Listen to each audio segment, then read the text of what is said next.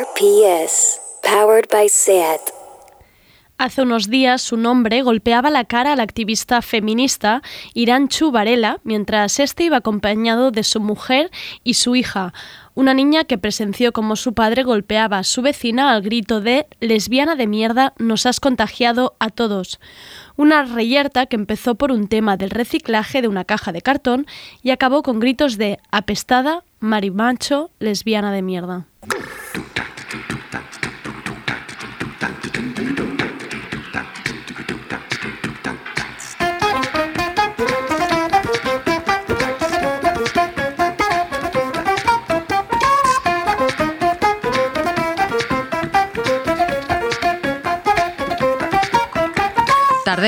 Con Andrea Gómez.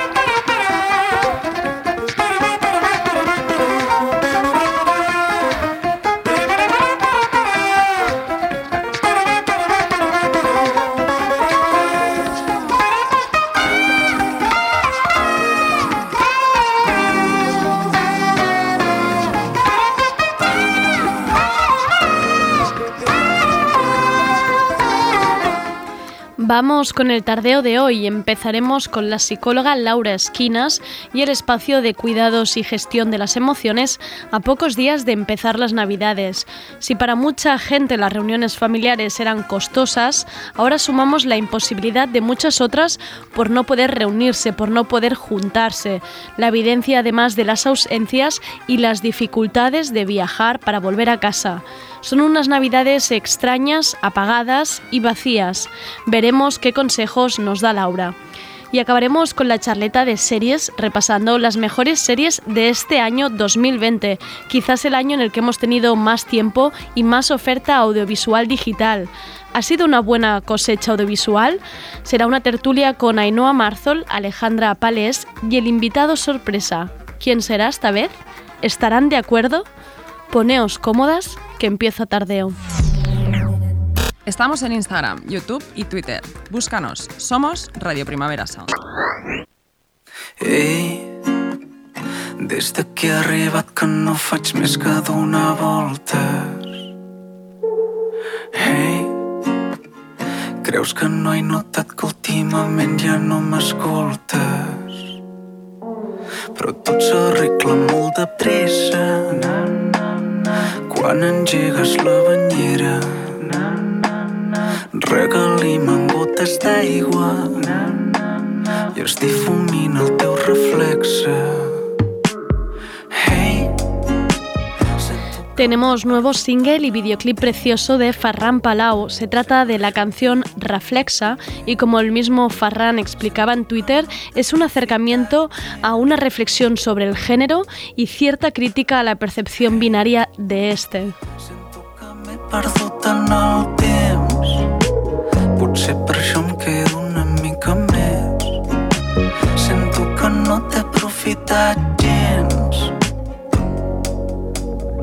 Tendremos nuevo disco de Ferran Palau en febrero del año que viene. Penso en una cosa. Ei, saps que la veritat és que en el fons sí que m'importa. Però tot s'esborra molt de pressa. Com dibuixos en un vidre.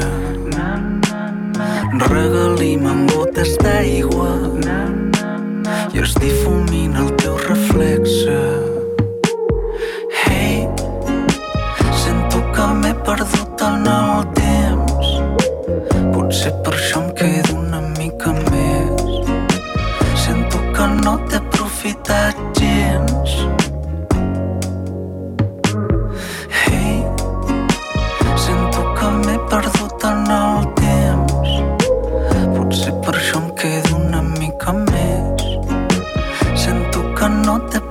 that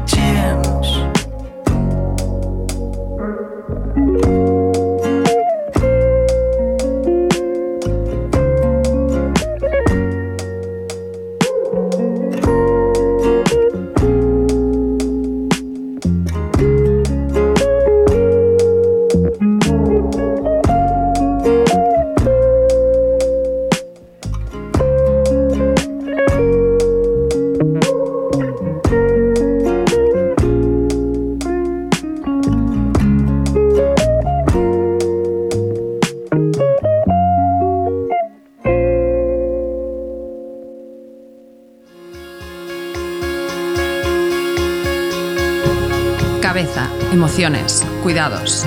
Con Laura Esquinas.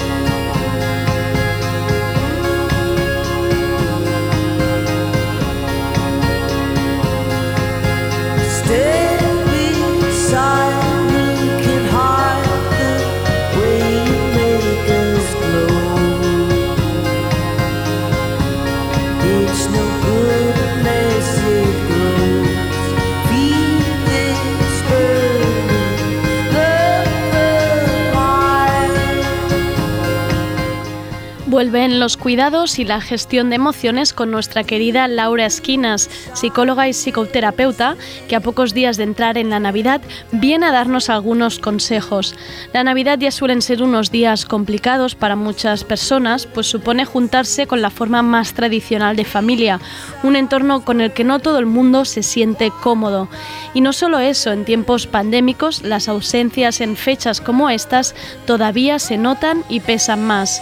Además, este año sumamos que aquellos que sí disfrutan estas fechas y los reencuentros familiares pueden haber decidido no verse para preservar a sus mayores y su salud y por un sentido de responsabilidad al no poder juntar más de dos núcleos domésticos. Serán unas navidades diferentes, apagadas, imprevisibles, vacías y algo controladas. Y Laura nos va a ayudar a gestionarlo.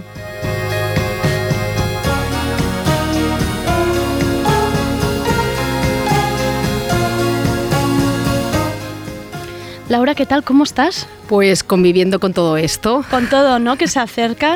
con lo que se acerca, con lo que dejamos atrás. Siempre son unas fechas que además tú pones em, mucha relevancia, imagino, por los testimonios que vas viendo entre tus pacientes, en las consultas, ¿no? Que es algo que ya se empieza a hablar con mucho tiempo. Exacto. Eh, este periodo es un periodo en el que la gente trabaja, suele venir mucho a trabajar lo que le sucede en Navidad. Y después de las Navidades es una época de muchas primeras visitas, mucha gente que ¿Ah, recurre. sí? Como después de haber pasado, como si has sido que has pasado unas crisis, has vivido cosas o fantasmas viejos que decías, por favor, esto que está ocurriendo, y vienen, vienen a ti. Así que tú lo calificarías como un momento un poco crítico para, para muchas personas. Para muchas personas, exacto. Para mí la Navidad es una tradición que tiene impacto, un impacto emocional en la mayoría de la población. Vale. Em, digamos que cuáles son los miedos a los que nos enfrentamos o más que miedos, qué es lo que realmente em, no nos gusta de esta, de esta etapa o que la gente no está cómoda. Yo lo que me encuentro habitualmente son personas que no se sienten cómodas con la manera mm, tradicional de celebrar la Navidad, pero que a la vez no se atreven a plantear nuevas posibilidades, ¿no? Es decir, pues personas que mm, viajan a ver a su familia y se van a encontrar allí un entorno no cómodo, pues con conflictos con hermanos, con padres o ya de de por sí tienen una visión de la Navidad diferente a la que tienen sus familias, pero tienen la sensación de que no les queda otra que pasar por ello. También me encuentro con muchas personas que no eh, viven la, la Navidad con su familia de una manera eh, bueno, pues eh, con alegría y que piensan que son únicos en eso. Es decir, es como que se nos ha transmitido la idea de que la Navidad es mágica, que es divertida, que es familiar, que es de amor y que sí, que hay mucha gente que le conecta con eso, pero hay otros muchos que no. Entonces, esa gente con la que no le conecta con esas sensaciones de bienestar, muchas veces se siente, se siente sola. Se siente sola como si fuera un sentimiento único, ¿no? De decir, soy un bicho raro, em, soy el Grinch de las Navidades y, no, no, comparto pues esta especie de alegría que parece que, que, todo el mundo comparta. Me ha gustado mucho lo que has dicho de, de, pasar por ello, ¿no? Como si fueran unas fechas que cuanto más rápido, venga, ya ha pasado este, este mal trago y ha cumplido, ¿no? Y ha cumplido con, con lo que tenía que hacer, a esperar otro año.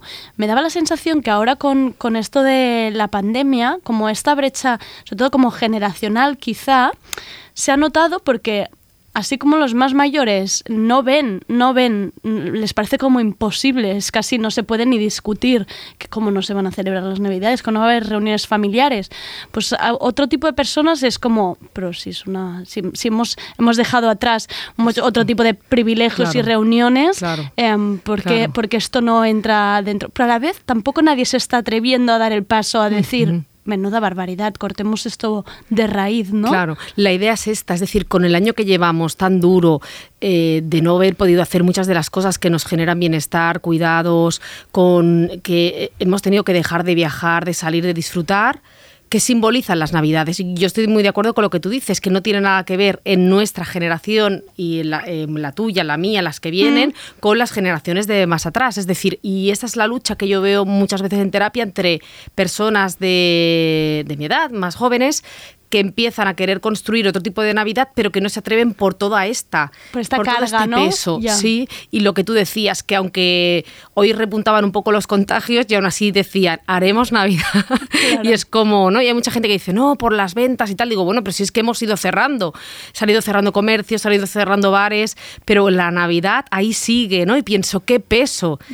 Eh, claro, quien no vive la Navidad con la libertad de poder dialogar con sus padres o con sus familiares, celebrarlo de otra manera, este mensaje, ¿no? Desde la política, desde lo social, de la Navidad se, se celebrará, aún otorga más peso. Claro.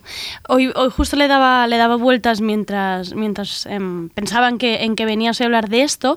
Pensaba, no sé si es un tema generacional o quizá em, es que cuando te haces mayor empiezas a, pensar, bueno, pues es que quizá las, un- la- las únicas oportunidades de ver a mis hijos, a mis nietos, de reunir a todas las familias, pues es en estas fechas y yo no quiero que me saquen esto. Entonces, no sé si es que a nosotros crecer, si yo cuando crezca de repente diré, no, por favor, esta fecha que nadie, que nadie me la quite. Ya. O es realmente un- una brecha.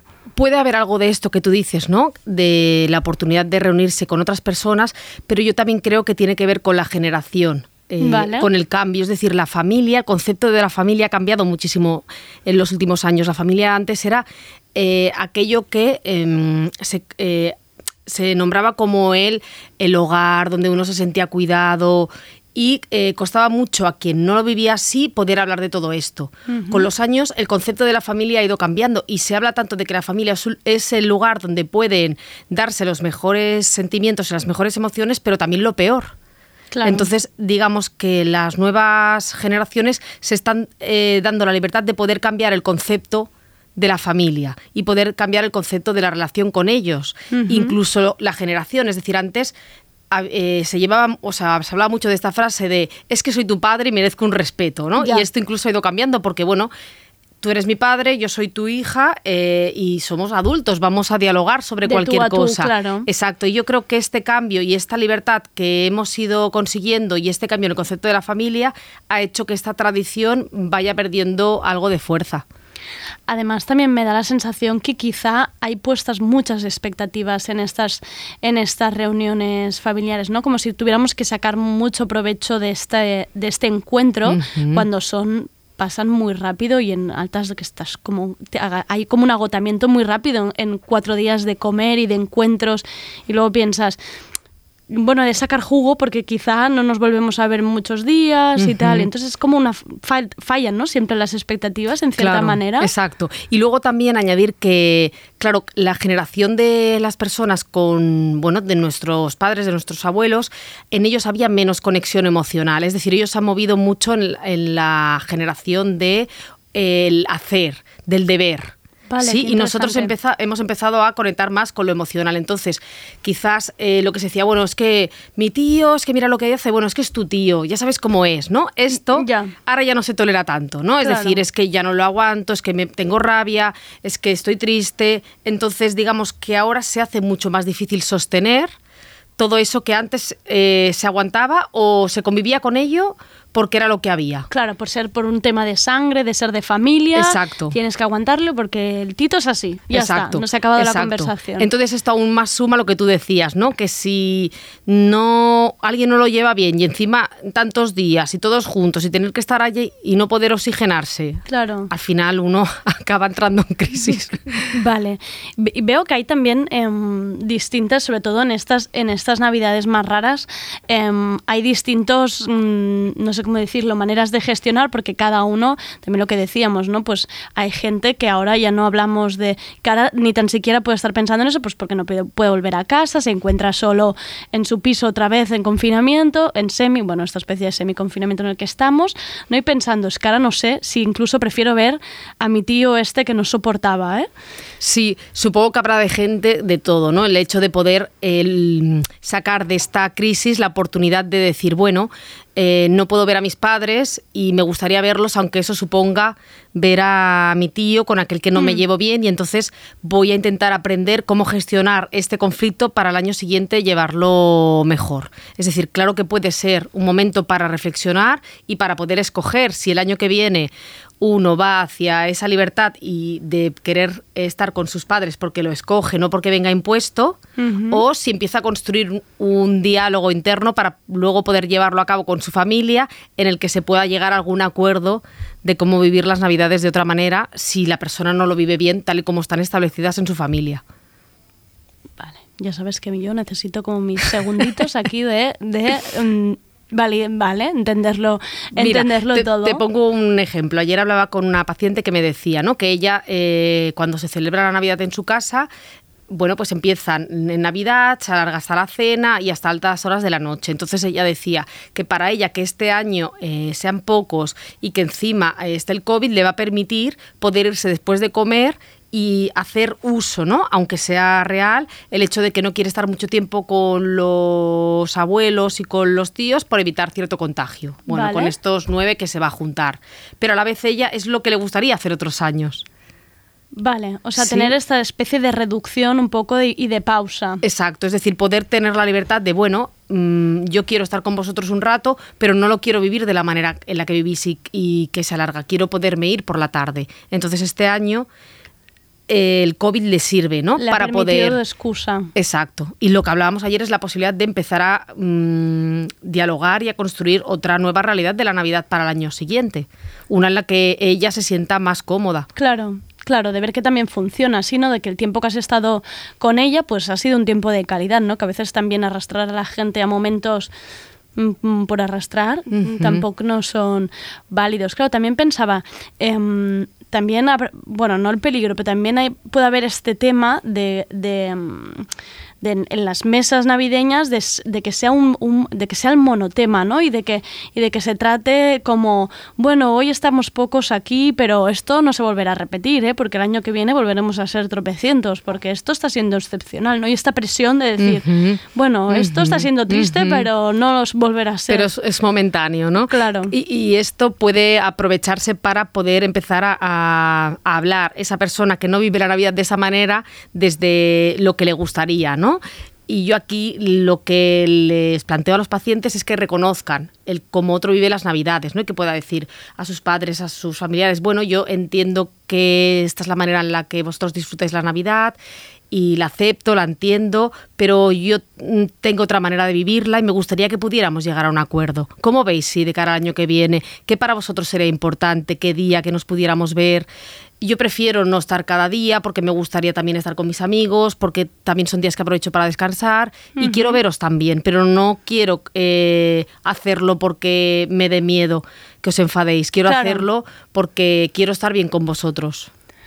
¿Tú ves ahora como una, que puede haber una tendencia de alguna manera a desfigurarse la Navidad o la manera en que nos encontramos, incluso las fechas, que haya un poco más de, de eso, de pues movilidad, flexibilidad, de pues quizá el 24 se celebre con amigos o con tus compañeros de pisos con los que has pasado todo el año y te apetece seguir con ellos y pasar la Navidad y que a nadie les siente bien? ¿Ves que con, cuando vayamos haciéndonos mayores quizá cambia? esto? Yo creo que sí. Yo creo que vamos hacia allí, hacia una desfiguración de lo que era la Navidad.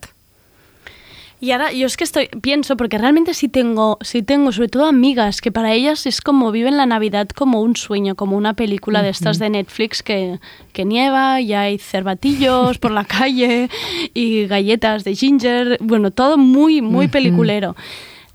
Para estas personas, estas Navidades así un- mm, tan controladas, mm, tan de, de repente esas mesas tan grandes, de ver a todos sus primos y que no se vean, ¿esto también te lo estás encontrando? ¿Esto también es gente que realmente se está un poco avanzando a pasarlo, a pasarlo mal, a estar triste?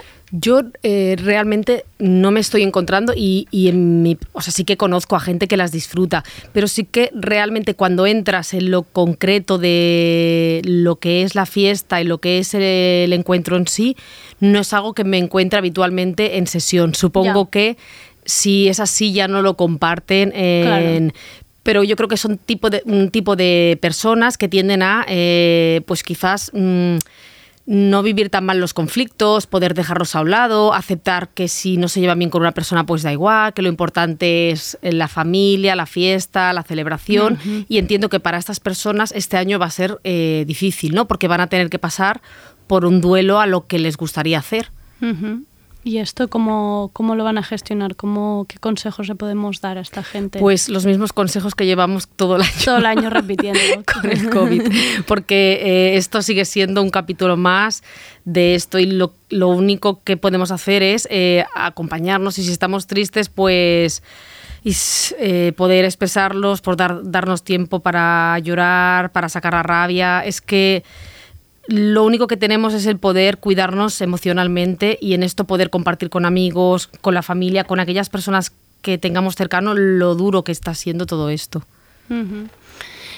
Y a las personas que por el otro lado, las que sí que estas llenan como más tú, las terapias lo verbalizan, que, que son tiempos tristes y difíciles, cuando no hay una comunicación posible y hay un, se, se arrastra a estas personas a no, no, aquí hay tres días de celebración y hasta el final aquí nadie se mueve y a sonreír todo el mundo, ¿qué recomiendas para que pasen esto de la mejor manera posible? Claro, aquí me gustaría entrar en el detalle de esa persona eh, y le preguntaría que qué le lleva, a pesar de que haya esta tradición tan fuerte, someterse a ella y no poder reivindicarse. Y seguramente si hubiera miedo a defraudar, miedo a que sus padres se enfaden o se enf- con él o con ella, pues yo le haría un planteamiento de que eh, lo trabajase.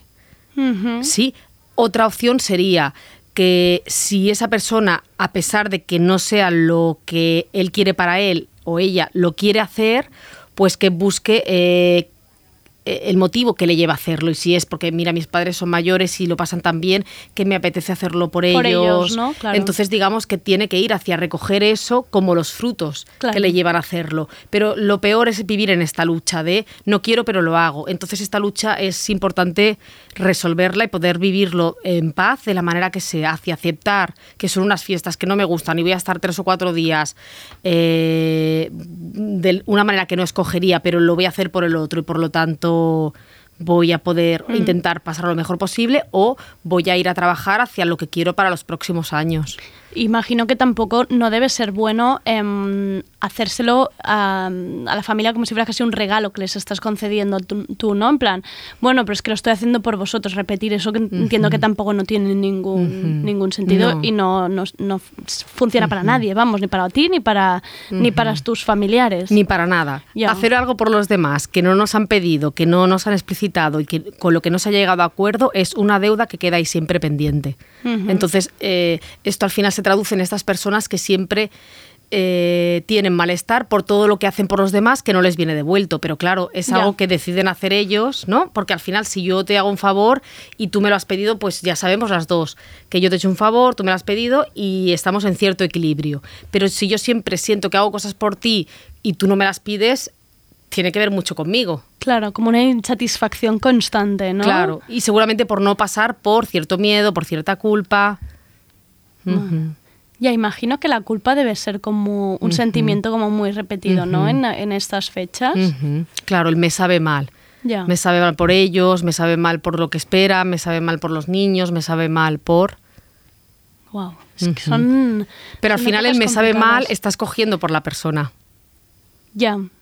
Entonces, eh, si lo haces, está bien. Es decir, si es que lo, lo bueno o lo íntegro es que la persona decida lo que hacer, pero que sea decidido, no como tú decías, ¿no? Lo hago, pero me lo apunto. Claro, o lo hago por ti y, eh, y ya me la devolverás. Ujú. O lo hago con malestar, con rabia, o lo... Sí, que es casi que es casi peor, como cuando de adolescentes estabas en una mesa sentada y uh, para estar así lo típico de decir, vale, para estar así no estés, vete a la habitación. Exacto.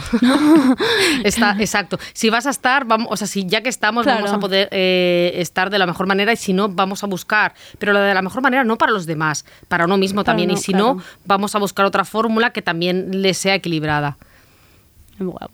Ya, ya. Complicado, ¿eh? Estas navidades. Todas las navidades Son, sí, e- esta es como adicional. Sí, sí, ¿no? esta se suma. Esta se suma porque quizá incluso me imagino que el que, el que esté en un, en, pues, haciéndolo de una manera un poco también por los otros, se le suma que seguramente eh, pues habrán ausencias, tendrá que estar además por otros familiares que lo estarán pasando mal y no les gustará pues que haya una parte de la familia que no se haya podido juntar, que este año sean menos. Es como que todo el mundo tendrá que gestionar muchas cosas, ¿no? El que esté bien en la cena de Navidad, que tire el Que- carro. que nos lo digan. Que tire del carro y coja la zambomba y lo anime todo porque esto... Claro, y con la, con la perspectiva del año que viene, ¿no? Es decir, eh, el inicio de año muchas veces es simbólico, ¿no? De dejarlo De atrás, expectativas, claro. de expectativas, pero claro, aquí también será curioso ver si hay alguien que de manera mágica piensa que el paso, ¿no? El inicio hacia el 2021 va a provocar algún cambio. La solución de todo, ¿no? Y al día siguiente nos veremos en más de lo mismo.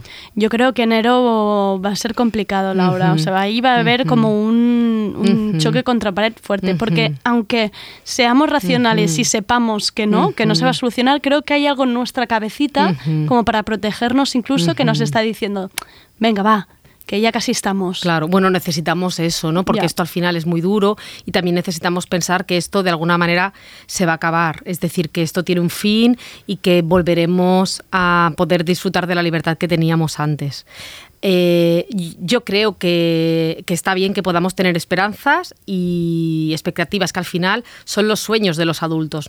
Eh, el hecho de que los... Yo siempre cuando trabajo con los pacientes eh, utilizo los reyes ¿no? como una manera de pedir eh, a los Reyes Magos qué podemos cambiar eh, o qué nos gustaría evolucionar de nosotros que esté en nuestras manos.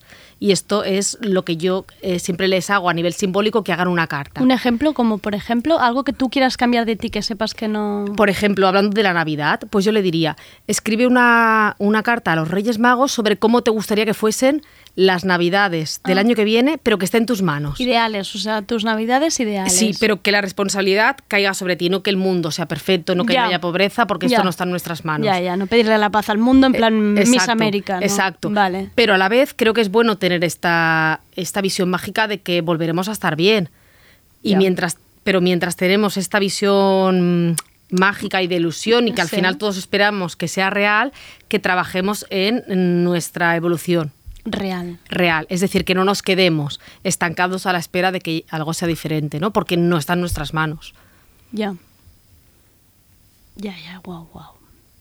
Ya, que la solución no, de enero no va a estar en nuestras manos por mucho que apretes los ojos y cierres los Exacto. ojos y Las sue- 12 uvas que nos las comamos que las pidiendo. comas ahí pidiendo muchos deseos. Que se acabe el COVID, que se acabe el COVID. Ya, es que a mí me gusta un poco creer siempre en estas Ujú, cosas, ¿sabes? De si ujú. haces esto bien, quizá Ya. Como en esta especie de magia que seguramente no, no existe, como si protegiera mi cabecita, ¿no? De Claro. estas cosas. Pero si esto te con- si es mágico sin más, Ya. aún. Pero si te condiciona a ti hacer algo por lo mágico, es cuando quizás no es del todo cuidadoso. Ya. Es decir, lo que hagas que sea porque tú creas que es lo mejor eh, para ti. Y luego además está lo mágico. Vale. ¿no? Pero que mm, tú puedas seguir trabajando a tu manera independientemente de los sueños, ¿no? Es decir, yo puedo querer hoy soñar que me toca la lotería, pero mientras no me toca, pues voy a seguir Claro. eh, trabajando y eh, queriendo y mm, formándome, eh, o sea, queriendo mi profesión, formándome en mi profesión, pero bueno, Si toca, pues bienvenida. Pues si toca, toca. Si toca, toca. eh. No voy a dejar de soñar. Exacto, no, ninguna. Eh, um, y vamos a tocar otro tema, pero yo creo que este tema nos lo, nos lo guardaremos para otro día, que era un tema que quedó pendiente en, en la última se- sección de Laura, que era dar opinión a los demás, pero creo que es muy potente para Ujú, guardárnoslo. ujú. Eh, um, porque llevamos ya ratito, pero damos un último... Me da la sensación que en esto de la Navidad habrá mucha gente, ¿no? Con muchos pues con muchas particularidades, mucha manera de vivirlos, muchas edades, mucha gente que ahora em, 15 de diciembre se encontrará con una particularidad que quizá pues sin trabajo, con problemas para pagar el piso o con ausencias en su familia debido al COVID-19. Entonces, me imagino que hay muchas cosas ¿eh? por, por tener en cuenta, pero algo así un poco genérico que puedas decir, una manera de afrontar estas navidades atípicas, ya teniendo en cuenta la mochila que supone las navidades, ¿cuál sería, Laura? Pues yo le diría que teniendo en cuenta las condiciones eh, de la realidad que tenemos, las suyas propias y de la Navidad que le espera, ¿qué sería lo más cuidadoso para él en equilibrio con el contexto que le rodea? Que pensase en eso. ¿Qué manera de vivir las Navidades que pudiese eh, construir? O sea, que pensase en, en qué tipos de Navidades le gustarían, qué-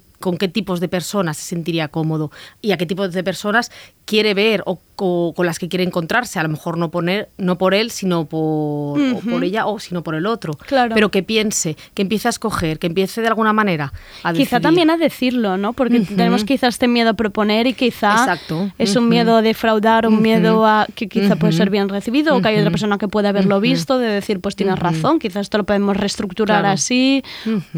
O no hay ningún problema, mm, vete por la tarde y luego vuelve y... Exacto, yo creo que parte de la Navidad es esto, ¿no? Que como tú decías hace un momento, parece que nadie se atreve a decir cómo que, que las Navidades son sagradas, cómo Sí, que estamos esta queriendo... idea sagrada, sí. Pues esto que tú decías yo creo que se repite en mucho, eh, en muchas de las familias y en muchas de las personas eh, individualmente, ¿no? Entonces lo que yo planteo es pues empezar a establecer diálogos en base a la opinión y de llegar a acuerdos, porque es importante cuidarse a uno y también cuidar al otro y cuidar el mundo que tenemos.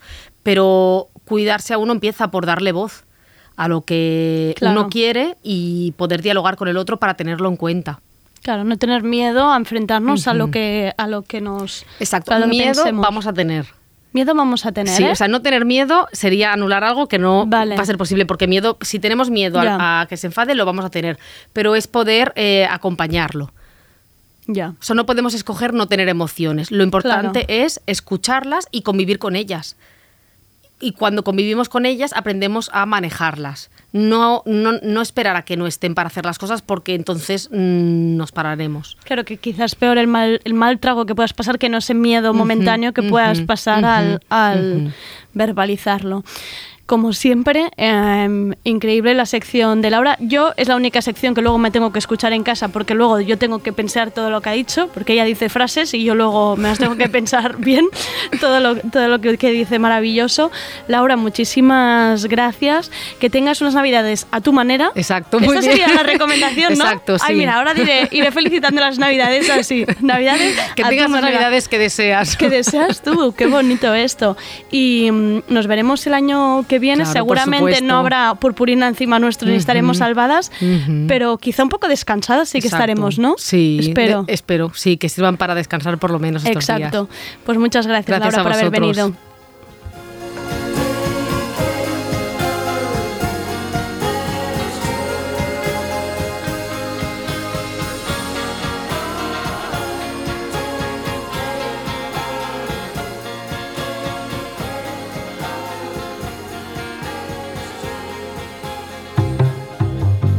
Tardeo, porque no se puede saber de todo.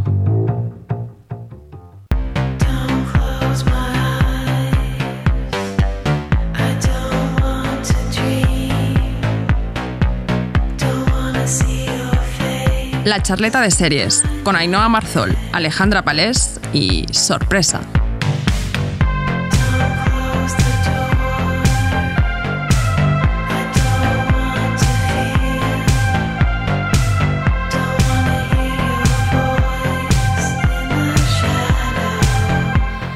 Vuelve la tertulia de series para cerrar el año haciendo un repaso de lo mejorcito de la cosecha de este 2020. Y vuelven nuestras críticas favoritas de Tardeo, Ainhoa Marzol y Alejandra Palés. Y hemos querido aprovechar la segunda vida de Rock Deluxe, su retorno en formato digital con un montón de artículos y reportajes, para hablar de uno de los apartados más representativos de esta entrevista histórica, de esta revista histórica, perdón, que son sus listas. Junto a las opiniones de Ainhoa y Alejandra, repasaremos las mejores series del año por Rock Deluxe junto a Joan Pons, el invitado sorpresa. Bienvenidas a la charleta de series.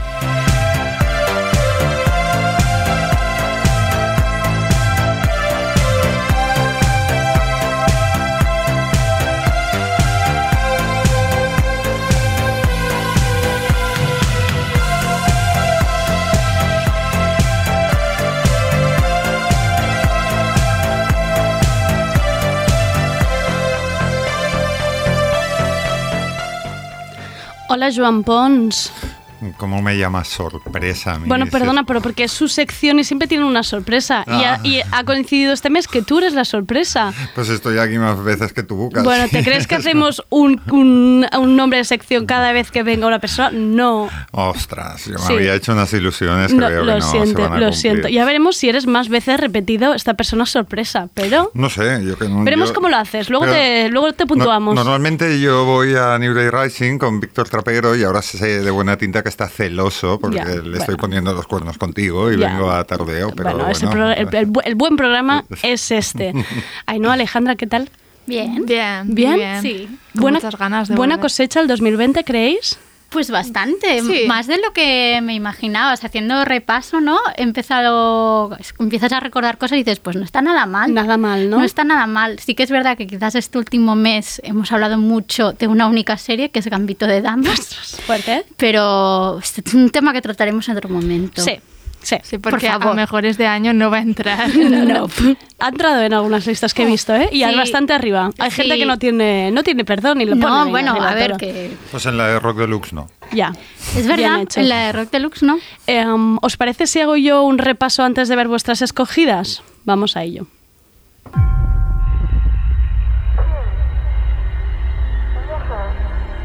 The door that finally opens with light flooding in, spilling out on the floor. The core that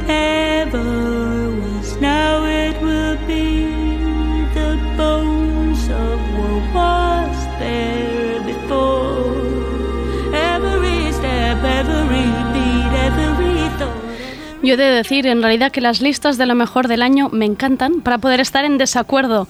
Además que estamos en el año pandémico, donde más material audiovisual de plataformas digitales se debe haber consumido.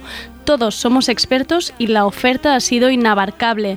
Hemos visto cosas de decir wow, como Race by Wolves, El Colapso, May I Destroy You, Pure, Unorthodox, Debs, La Conjura contra América, Tales from the Loop, Upload o Normal People. Series de consumo rápido y un poco de relleno, como Snowpiercer, Gambito de Dama, que hablábamos ahora, The Undoing, Run o Little Fires Everywhere. Un buen año también para las series españolas con Patria, Veneno, 30 Monedas, La Unidad, El Palmar de Troya o Antidisturbios. Nuevas temporadas que elevan la serie, como The Mandalorian, The New Pope, The Boys, Sex Education o The Crown, o otras que las acaban de hundir, como la tercera temporada de Westworld. Y a lo que yo llamaría una deriva hacia ciertos novismo, como We Are Who We Are, Miss América, El Visitante, Ratchet o Drácula. Aburridas, pero queda muy bien decir que las ves. Y un buen momento para los true crimes que sobresaturan las plataformas digitales, con historias reales que nos han enganchado, como The Bow, Jeffrey Epstein, Tiger King o El asesino sin rostro. Series que nos han hecho olvidar la situación, nos han hecho reír, llorar o ver la temporada de una sentada. Ahora sí, ya os podéis echar a los, a los, a los leones mis opiniones directamente que he puesto aquí en este, en este repaso. Muy mal lo del snobismo. Es que era para ti esa, esa frase, No, básicamente. pues, básicamente porque, yo qué sé, a ver, mm, yo hace años, y, y me gustaría pensar que lo- los espectadores sanos de televisión también, aunque mucha gente presume de cosas en redes, que no miro series para quedar bien. Una serie son una inversión de tiempo que yo no me voy a, a tomar simplemente para que quede bien que la estoy viendo. O me gusta o no me gusta. Ya está. Pero hay gente que pone tweets solo para quedar bien de eso- los que ha visto, de las pero cosas eso que no ha tiene visto. nada que ver con la serie, tiene que ver con el receptor de la serie. Pero me da sensación que hay series que se han hecho un poco, ¿no? Para este tipo de personas, de lo bien que quedaba compartir una foto en Instagram de We Are Who We Are. No quedaba muy bien poner Eh, un... Porque era muy- una muy buena imagen. Probablemente es la serie mejor filmada de todo este año. Y- pero aburrida un poco también, Pero habrá ¿no? gente que le gusta. No. Quiero decir que la percepción de, o sea, el gusto al final también de, no sé, a lo mejor a ti te parece súper aburrida y para otra persona es. Totalmente hecho, era sub- súper subjetivo este no, repaso pero, que he hecho. pero lo de aburrido me, me interesa porque era como un, un- un adjetivo peyorativo que a veces se ha utilizado, pues yo que sé, Mad Men también, las críticas en su día decían es aburrida, no pasa nada. A mí eh, la lógica de las series es, es, mm, hay dos tipos de series, igual que hay dos tipos de narraciones, la que tú quieres saber qué pasa después, el cliffhanger, el to be continued que se decía antes, lo que quieras, es una serie que te empuja a ver más episodios, y la serie es que un episodio vale por lo que vale por sí mismo. Entonces, We Are Who We Are es cierto que nunca acababas de, ay, qué ganas tengo de ver eh, otro episodio. No lo pretendía tampoco. Entonces, cada episodio yo creo que valía por, por lo que era en sí, que es una cosa más del cine moderno y bla, bla, bla. Pero ese episodio sí que es verdad que tenía una autonomía eh, pues muy rica. Tampoco tenías ganas de ver mucha más cosa, pues porque había mucha cosa ahí dentro. Que normalmente las series que tienen mucho flow o que van como muy directas, luego es como, vale, ¿y, y qué se me ha quedado dentro? ¿Se me ha quedado algo de sedimento? Como Gambito. Como Gambito, por ejemplo. Entonces dices, qué raro que nunca queden en tablas, ¿no? Es como que- También- que es, que es el resultado que más veces pasa en el ajedrez. Y ya, yo quiero insistir ¿eh? con We Are Who We Are porque eh, yo recuerdo que la voté en mi lista como muy baja, en la lista Rock Deluxe ya ha quedado la 6 y después de acabarla igual lo hubiera votado la primera o la segunda. También es verdad que este año eh, hemos visto un montón de miniseries. Las miniseries sí que es un tipo de serie que da mucho lugar a directores que están igual más habituados a hacer películas, a poder experimentar con este formato mucho más alargado que tienes que jugar tanto con los arcos de cada capítulo como con el arco entero de, de la miniserie, que, que funciona de una manera muy diferente a las típicas series de, de temporada y temporada y temporada que no te dan tanto juego para estas series tan, tan artísticas, digamos, o tan, con tanto concepto. Pero, pero es que lo artístico, claro, a mí tam- también me subleva un poco porque había una cosa que a mí me flipaba de We Are Who We Are, que es que no cometía un error que pasa en, en series y películas actuales, que es, eh, si yo tengo una conversación entre dos personajes, lo normal es o lo pongo en el mismo plano o hago un plano contra plano y chimpum. No, Todas las series o películas ahora reencuadran 30 veces, ahora los ojos, ahora un plano no sé qué, no sé cuántos, porque es que si no la gente se aburre. Y esto me parece como muy antinatural. Entonces, esta serie, si parecía aburrida, es porque estos dos personajes están hablando aquí en una playa del Adriático y voy a hacer este plano que está muy bien.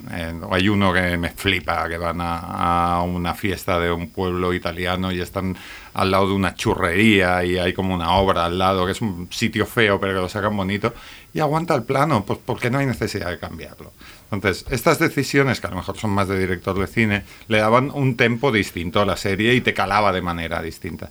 Y a mí eso me, me parecía como muy seductor. Aparte de que está el famoso episodio, famoso para mí o en mi casa, aunque he visto que hay más gente que también le gusta, el famoso episodio 4, que es el de la fiesta. Donde que- yo me quedé, yo lo que van a una fiesta y es verdad que puede parecer una colección, un carrusel de, de Instagramazos, ¿no? Hmm. Puede, puede parecer, pero eh, era un episodio eh, sobre lo que es la belleza de la, de la juventud o la belleza de la juventud muy chulo. Eh, Y era como, ostras, que alguien intente alcanzar eso en una serie no es habitual. Yo la comparaba con Euforia, que al final me parecía mucho más moralista de lo, del- de lo que quería. Decía, es que no hay color. O sea, aquí no te está juzgando ninguno de estos personajes, cada uno son como son. Y luego hay otro episodio al final que es como eh, la otra cara de la moneda, esa misma fiesta, pero desde una manera triste. Mm, yo qué sé, a mí, para mí eso está un poco por encima del esnovismo. O sea, era- esto está muy bien. Pelea, está- la primera pelea. Está comunicando. ¿Qué pelea? Era para picarte, ¿no? Y, Ya, lo, ya lo sé. y lo he conseguido. Y has dicho otra de snobismo que he dicho, ¿para qué dices? Eh, las he metido todas las que no me han gustado, las he metido dentro del Ah, no. cajón del esnovismo, básicamente. Mrs. América, que Mrs. Sí, América... a mí me encanta. Ya lo Sí, sé, estoy ma- sola en este, estoy solísima Más en allá del esto. retrato de la que era la, es la segunda ola del feminismo, Sí, es la segunda. de la segunda ola del feminismo. Para mí hay otro retrato que es más importante y que yo no había visto, no ya en series, sino ni en libros ni en películas, que es la mujer de derechas o la mujer, la política de derechas. Ostras, eh, mm, parece Esperanza Aguirre. Oída, si quieres. O sea, Sí. esta, Esta Alejandra le gustó muchísimo. Sí, a, a mí me gustó muchísimo también porque me permitió descubrir toda una serie de personajes que yo no conocía, tanto las políticas de derechas como de las activistas feministas, exceptuando un par de, de- de ellas, muchas no las conocía. Entonces sí que esta parte me, me gustó muchísimo y, Y- creo que también es una de las series que te da la oportunidad de ver más actrices y el reparto no, femenino era- más heavy que he visto la- en mi vida. Faltaba solo Isabel Huppert y estaban las Y mejores está, actrices o sea, del mundo. Que quizás la gente no las conoce por nombre, pero joder, Ya, Margot. Martindale, hola, ¿qué tal? O sea, No, Margot Martindale es la mejor actriz desconocida del mundo. Claro. Eso lo tengo clarísimo. En The Americans estaba espectacular. Espectacular. En The todas las de ¿eh? Alexander Payne también. Alejandra ahí y, llorando. um, Y Kate Blanchett, hola, ¿qué tal? Soy Kate Blanchett. Es como, ¿qué más quieres? Déjame para que lo y Rose Byrne, que es la que no es la famosa, cuidado con Rose Byrne, que Sí. está súper bien. Déjame que recoja para el oyente que está cogiendo apuntes en casa We Are Who We Are en HBO y Miss América también en, en, en HBO. ¿Estaría en vuestro top 5 estas dos series? Porque están en el top 7 de Rock Deluxe, estas dos series que hemos dicho ya. yo, Miss América sí, eh, We Are Who We Are, confieso, solo he visto el primero, Muy no bien. pude más. Pero oye, Es que son un poco insoportables los Son odiosos. ¿no? Pero es, que es son, un- pero es que son así. O sea, a mí es me gustan difícil las, series que me fuerzan empatía con los personajes. Es como me estás manipulando. O sea, trucos a Walt Disney. Entonces, la- las series que es. Usted es un cretino. En- y es como, ya, pero mm, mm, también quiero saber la vida de los cretinos. ¿no? Claro. Es como si, como si Kate Blanchett me cayera bien en Mrs. America. Ya. Tam- tampoco. Entonces, que, que haya un personaje que sea repelente no quiere decir que la serie o sea. Lo sea, y es, si no has visto más episodios que el primero, el segundo es la repetición del primero ya desde otro punto de vista, que también es una jugada muy interesante, narrativa, y en ese punto de vista ya es distinto, ya el personaje al que sigues es de otra manera, y es como, notas como el, el protagonista de We Are Who We Are, todos hemos conocido en, en- en nuestros 15, 16 años, era, es que lo- no lo hubiera soportado. En la vida real tampoco. Entonces siguen existiendo y son así, y es un modernaco, y lo dicen en la serie, es como, ostras, no puede ser más New York. Claro que lo es así, ya lo saben. Sí, sí. A mí me gustó mucho como retrato generacional, una de las primeras frases que tiene We Are es que eh, él se presenta por su horóscopo. Y esto es como muy generación Z total. Ese, ese momento se lo concedemos a la serie. Eh, um, ay, no, ¿me vas a decir tu número 3 de tu top 3 de series? Número 3 sería eh, How to with John Wilson. Que Esta la compartís además, Esta creo. la compartimos Sí, muy sí, sí. fuerte. Somos muy fans. Eh, de hecho, también está en la lista de Rock Deluxe. eh, He visto. How to with John Wilson. Sí, Sí. aquí ha habido un poco de pucherazo, ya os lo digo ahora. Uy, Porque- man- la no, mano negra. No, mano negra no, simplemente intentar estar al día. Nosotros cuando empezamos a hacer la lista no la habían estrenado. Ah, vale, claro. Entonces no la había votado nadie. Y en los mm, personas que habían participado en la votación empezaron a decir, oye, que he empezado a ver esto y está muy bien. Eh, nosotros también la vimos y entonces dijimos, esto hay que meterlo de alguna manera. También estoy convencido que si la votáramos ahora, igual se cola en el top 3, porque también es como bastante espectacular. También para ver en HBO esta. Exacto, que sería como los fragmentos de la vida de John Wilson, un poco ah, como si alguien muy loco en stories de Instagram te, te juntase todo ah, a lo largo de unos arcos narrativos que serían de cómo hacer ciertas cosas. Que suena, dicho así, suena muy Sí, extraño. Es que yo creo que el, el punto de partida es, es como cal- no lo entiendes. Cuando lees la sinopsis dices, bueno, esto no sé a qué va. Pues Hasta que no te metes dentro, no, no acabas de entenderlo. Y es básicamente, él graba absolutamente eh, todo lo que le pasa y las cosas que te parecen más absurdas de una ciudad que no le harías ningún tipo de caso porque están ahí. Quiero decir, los andamios de una ciudad, sí, bueno, vale, en Nueva York hay muchos andamios y qué. ¿no? Y él se pregunta por qué, ¿no? Y empieza a intentar buscar O sea, en realidad él no busca nada, es como, o al menos te lo vende como que no busca nada y una cosa lleva a la otra y vas descubriendo historias curiosas, gente bastante friki. Exacto, o sea, tiene toda esta herencia también de que el productor sea Nathan Fiedler, que es el de Nathan For You, eh, juntado con que, bueno, un poco Jonas Meikasiano, ¿no? De, de este tipo de Nueva York que, que lo graba absolutamente todo y luego crea algo a partir de ello. Y la verdad es que es brillante, o sea, es, es algo bastante espectacular Pero- de ver. Para, un momento, para intentar comprender la dificultad que tenemos para explicar de qué es esta serie, mirar el tráiler que hizo HBO. Sí, Exacto. Porque él mismo decía, HBO me ha encargado que haga un tráiler para explicaros mi serie porque no saben. Ellos mismos lo han sacado de encima, ¿no? En plan, que cuéntalo tú, cuéntalo tú. Pero em, me ha sorprendido esta serie, yo no he visto nada absolutamente, pero así como tengo detectado el perfil en Twitter de, vale, esta, esta serie le gustará a esta gente, esta, está gustado a todo el mundo Todo el realmente mundo. esta Yo- serie. es muy accesible. A al mí, mismo tiempo. pues a mí me ha pasado lo contrario. ¿Ah, sí? A gente que le he recomendado en plan, mírala porque yo lo he disfrutado muchísimo. Hay gente que me ha dicho, es un poco snob.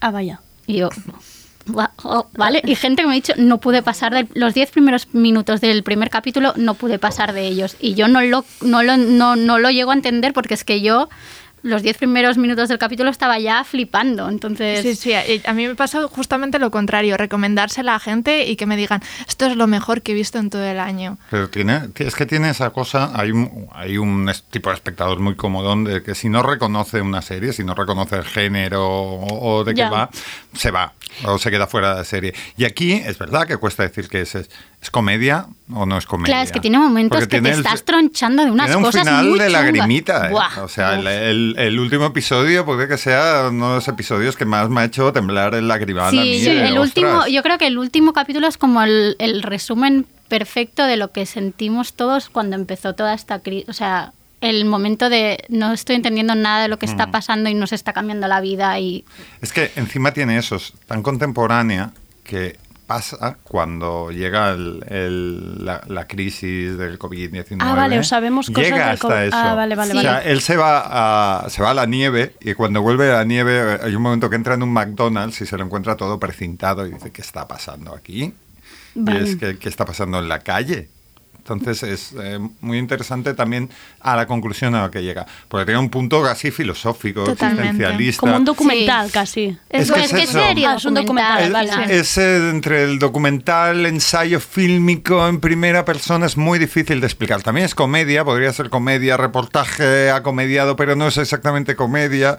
Es un tutorial, porque es un how to, o sea, cómo Vale. hacer las cosas, pero es cómo hacer, pues, eh, risotto, o cómo eh, ponerle una funda a un sofá. Y dices, de verdad me voy a ver un episodio que se llama Cómo ponerle una funda de plástico a un sofá. Es vaya si te lo vas a ver y vas a flipar. Vale, ¿eh? de acuerdo los tres en esta. Y aparte Claro. tiene como uno de los mejores cameos del año, Oh, que es el de es Kyle brillante. MacLachlan en el primer capítulo que todo el mundo debería de ver. Vale, pues nos vamos con esta recomendación, yo apuntada básicamente. Em, top 3, ¿qué dirías, Alejandra? Yo que había puesto How to en la primera, creo que la había Sí, puesto. Normal pues, People. Normal People en la tercera, sí. Normal People, ¿eh? En la Sí, tercera. Sí, la verdad es que a mí eh, me sorprendió un poco porque el libro me gustó, pero tampoco me cambió la vida, ni, ni fu ni fa. En, en realidad había momentos en que no los acababa de entender a ellos dos, que los odiaba profundamente. Y en cambio en la serie los personajes se me hicieron como mucho más accesibles, mucho más eh, cercanos de lo que se me habían hecho en cualquier momento en el libro. Eh, Supongo que también porque los dos actores que han escogido para hacer de Marianne y Connell son espectaculares, bueno, especialmente Paul Mescal es, es- es brillante, ¿no?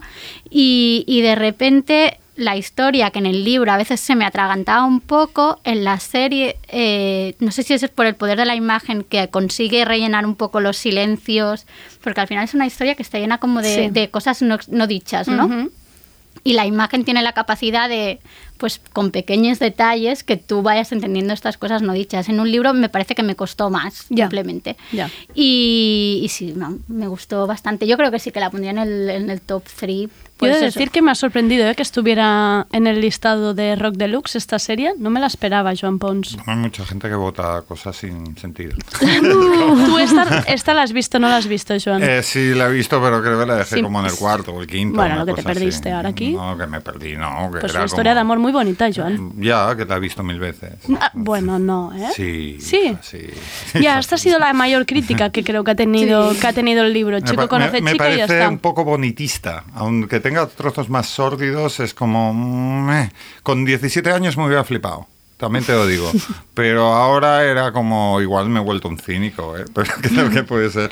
Pero no, no, no, no. No. eh, no. Vale, bueno. De- volviendo a We Are Who We Are, la fa- falsa historia de amor o no amor entre los personajes me creía más, o me decía más cosas ahora. Bueno, Yo creo que es, eh, es justo... También el libro de Sally Rooney, meh. a Sally Rooney no se la critica en esta mesa. Joan Pons a- abandona pues, Que el a estudio. escribir. ¡Oh! Toma. Ostras, ostras. Sally, si, nos, si escuchas tarde, esto ha sido broma, por favor. No, la verdad es que Sally Rooney siempre los escribe un poco más odiosos de lo que sale en la serie. Es Eso que se las series son como un poquito más queribles. Sí, sí, sí. Y es cierto que creo que también es por el, eh, trabajo actoral que hay. Por, por más que ha sido como la persona del año. Yo no entiendo el time que está haciendo poniendo a Joe Biden, pero bueno. Pero eso lo eh, entiendo yo también. Yo- que el trabajo actoral, hombre, que a mí no me guste una serie no quiere decir que la serie no sea No, eh, buena o, o O que no haya los tenido un sentido este sé año. ¿no? Era como, ostras, pues yo qué sé, eh, esta serie está muy bien hecha como un producto que a mí no me interesa. Ya, Ya que está. no es de mi Y interés. sale en la lista, pues porque esto no es una dictadura, yo simplemente recojo votos, soy un... Pero has venido, como, has venido como representante de estos, de estos Sí, votos. pero tengo mis opiniones propias que no somos la Unimente. Ay, no, para ti sí, ¿eh? Sería Eh, una de sí, las sí, series. Sí, sería un top 5, digamos. Eh, pero sí que es cierto que, que creo que es muy difícil hacer una serie romántica basada simplemente en el romance.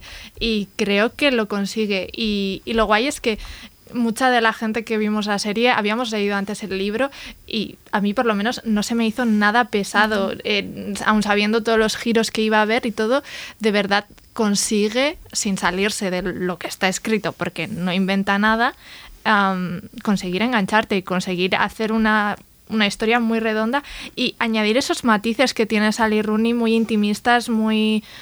am, que, que están muy bien puestos en la serie. Y que a nadie se le hacía como extraño, ¿no? A ninguna escena ni ningún personaje de decir, no me lo imaginaba así al final. Es como que entras tanto que dices, me lo creo. Claro, excep- excepto igual, ah, excepto igual que eh, al principio, cuando tienen 15 años. me canta un poco, ¿no? Guau. Además, la BBC no tiene como maquilladores muy buenos, digamos, y aquellos muy extraños los primeros capítulos. Esa tren- una trenza. Sí, sí, sí, va, va, venga, tirando. Tira para allí. Sí, sí. Em, todavía no he conseguido aclarar dónde se puede ver Normal People para el oyente. En Stars Play. ¿Esto qué? ¿Esto dónde Stars está? Play, vale. ¿Esto es dónde-. ¿En qué mundo está? Stars Play es una plataforma eh, que la puedes contratar por ella sola o la puedes contratar dentro de, por ejemplo, Apple TV. ¿Vale? Es como un canal suplementario de Apple TV, Vale. por ejemplo. Vale. ¿Y qué más tienen ahí? En Stars Play. Porque yo solo he visto normal. No, no, no, tienen más cosas. Espérate, ahora me habéis cogido en falso, pero tienen más cosas. Ahora mismo, yo las. Ga- Gangs of Rami, London. Gangs of London, Ah, Rami. Rami, es verdad, con lo, eh, con lo insistente que estuviste con Rami. ¿Quién, yo? Tú. Madre mía, qué pesada, ¿no? Sí. Está bien, pero para insistir... Sí, es que la segunda temporada, bueno, da igual. Es- se me ha atragantado un poco, la verdad. Esta de Gangs of London tengo muchas ganas. ¿Esto qué? Gangs of London lo petó bastante en UK y pf, aquello que estaba, reventaba redes mientras la estaban pasando y yo dije, pero qué, qué es esto? No? Y entonces vi que estaba detrás Gareth Evans, que era como un tío que hace películas de, de acciones, más un coreógrafo que un director y era como muy de tiros loquísimos. ¿no? Entonces Gangs of London es una serie que ya hemos visto, igual que podía decir de, de eh, Normal People. La ves y dices, vale, quieres ser The Wire, eh, vale, quieres ser Prime Suspect, que ya- todo esto ya me lo sé. Hasta que llega una escena de acción y dices, espera, espera, ¿qué es esto? Porque está, es muy salvaje, eh, coreografiado de una manera... eh, cuando digo coreografiado es que dura un rato y parece ballet. ¿eh? Es, es como coreografiado de una manera eh, bastante eh, extrema y que yo la seguía viendo un poco con la tentación siempre de darle a... a- voy a pasar un poco para adelante a ver si empiezan aquí los tiros, ¿no? Y mm, es una serie irregular, pero también tiene uno de los capítulos candidato a mejor capítulo del año, que es Gareth Evans, que es este señor, dirige solo uno, que dice, va, me voy a dar un gustazo. Y es casi un bottle episode sin serlo, ¿no? Que es una- se encierran como en una casa, salen personajes que aparecen y desaparecen en ese episodio y no pasa nada más. Y llega un momento que llega un- una especie de milicia mega profesional danesa con armas y pinganillos y empiezan a fusilar la casa. Y eso no se puede creer lo que es. Es como mm, desde John Woo que no veía una serie de acción así o escenas de acción así. El resto de la serie, después de este episodio, si lo queréis dejar, pues lo Ya podéis se puede dejar. dejar. Pero bueno, o sea, a mí no me gustan las cosas promediadas. O sea, Vale. me, me gusta que alguien se arriesgue a hacer algo eh, que esté Y muy luego- bien y, y luego baje. Y Gangs of London, que, que aquí la estrenó Stars Play en noviembre, está en la lista, pero está eso, el 15 o así, pues porque eh, mm, es una serie no promediada, pero que cuando pica alto, pica muy bien. Ojo que en Stars Place también está vuestra querida High Fidelity. No Pues olvidemos, sí. no, no olvidemos, no Y olvidemos. The Great también. The Great, que es como una versión sea, un poco libre de la vida de Catalina Grande. De- Sí, Muy libre, de hecho. Muy libre. Pero es graciosa y el fanning está muy divertida. Y para pasar un rato no está mal. Mira. Em, Joan, ¿cuál sería tu tercer top 3? Yo, yo he hecho top. No sé, no, pero ¿cuál no dirías? Sé. A ver, yo... O algo que esté arriba tuyo. Sí que había dicho que We Are Who We Are estaría arriba, a lo mejor también eh, How to Witch on Wilson, y luego I May Destroy You, que ha sido una serie muy de consenso este año. Yo creo que Sí, aquí está sí. todo el mundo de acuerdo que es la, sería la serie del año. Podría Totalmente. destruirte, que me gusta más el título en inglés, no sé por qué. Sí, tiene más fuerza, ¿no? Ese I May Destroy You. Sí, aquí Sí. podría destruirte. Es...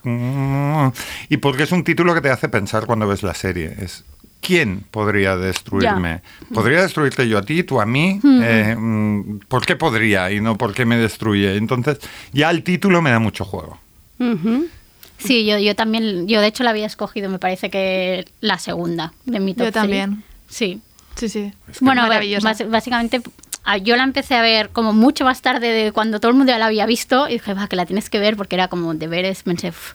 al principio me daba como pereza, pero luego flipé. Quiero decir, hay una voz eh, autoral que es súper heavy y todos los debates que, que plantea, como explica el tema del consentimiento sexual desde diferentes tipos de relaciones, diferentes eh, puntos de partida que, que- que me encantó. Y creo es un tema que es muy difícil de explicar, Ujú. que tiene muchas aristas y ella lo explica bien. Y de hecho que tampoco se ha explicado mucho en, en ficción, yo creo, y ella... Sí, pero es que a mí lo que me gusta es que no pretende explicártelo. te- No, que te lo, ense- te- te- te lo enseña, exacto. te lo enseña, creo. Era, es, ojo, que lo, el consentimiento tiene que ver con esto, pero también con esto y con Sí, esto. sí, sí, Y con muchas A mí cosas. que no me sermoné, em, Sí, lo yo- agradezco, vamos. Yo creo que es, barbaridad. es una de las cualidades de la serie, que no te mete en un sermón, que te, te enseña un reparto de, de, de posibilidad, bueno, de, de acciones o de escenas y tú tienes que ser capaz de construir tu propio discurso sobre esta cuestión, ¿no? Sobre cómo, en qué posición te Y- pones. Y, un poco lo que decíamos antes con We Are Who We Are, ella tiene episodios que cae fatal.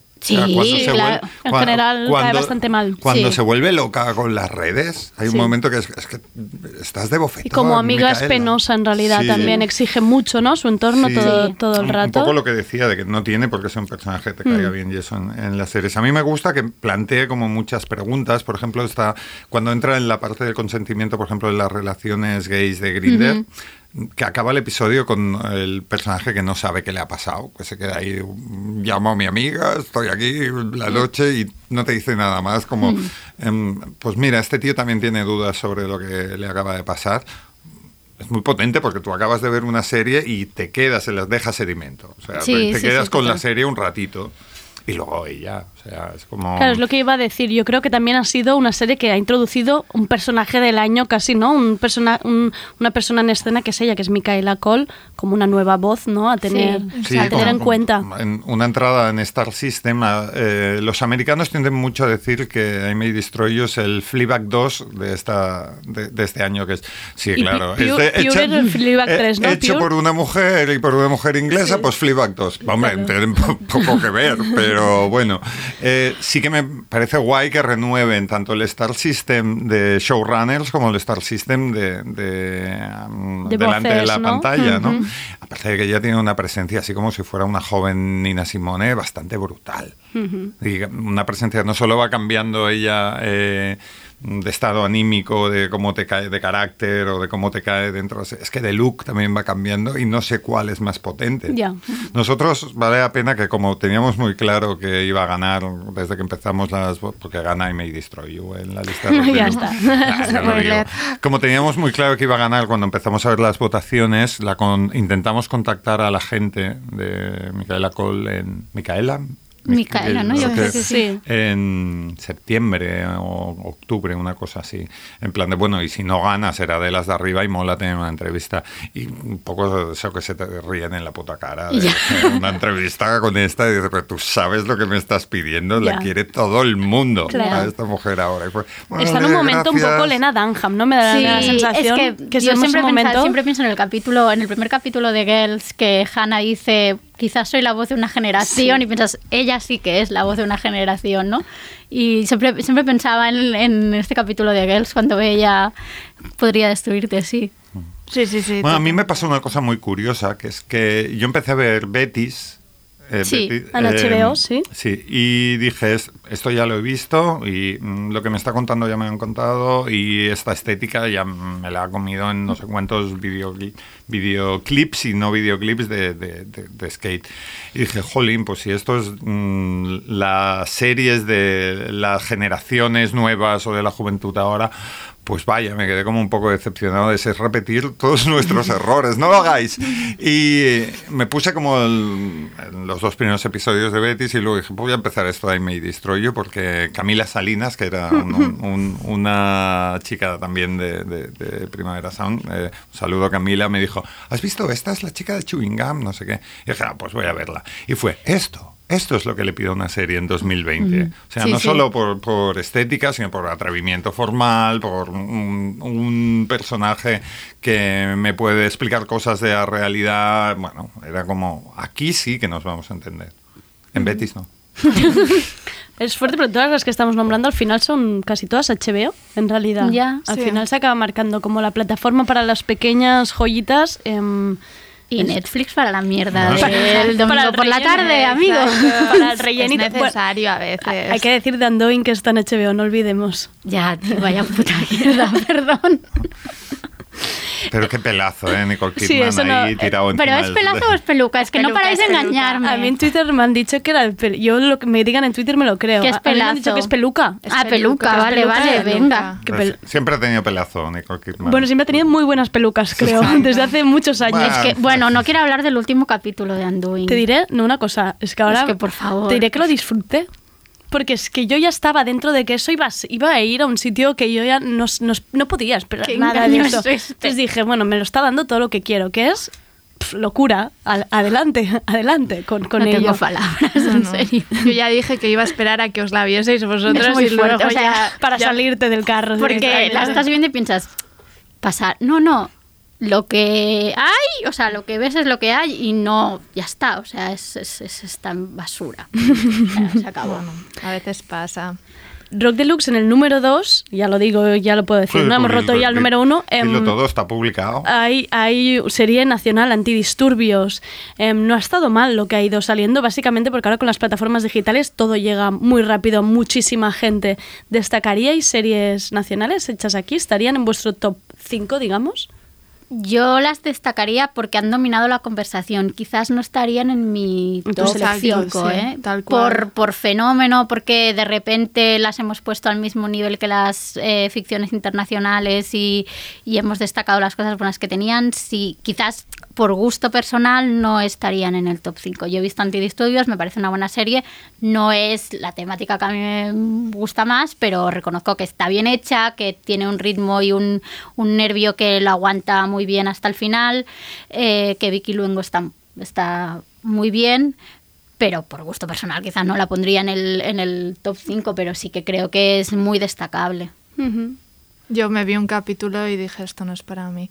Y ya está, ahí se quedó. En todo. cambio, en Pat, con Patria sí que me pasó que se me cayó bastante de las manos. A partir de, no sé si era el capítulo 6 o 7, pensé, "Uf, esto no avanza ni... Esto no lo aguantamos. Ostras, seis o siete capítulos Ah, de bueno. Patria. pa- ¿Cuántos pa- tiene? Pues Eso desgraba no. en Hacienda, ¿eh? si lo presenta. Quizás he visto menos. ¿Cuántos tiene? Pues ¿Ocho? no lo sé, No pero, pero- Vamos, que me faltan, me faltan tres, pero chica, es que no avanzaba.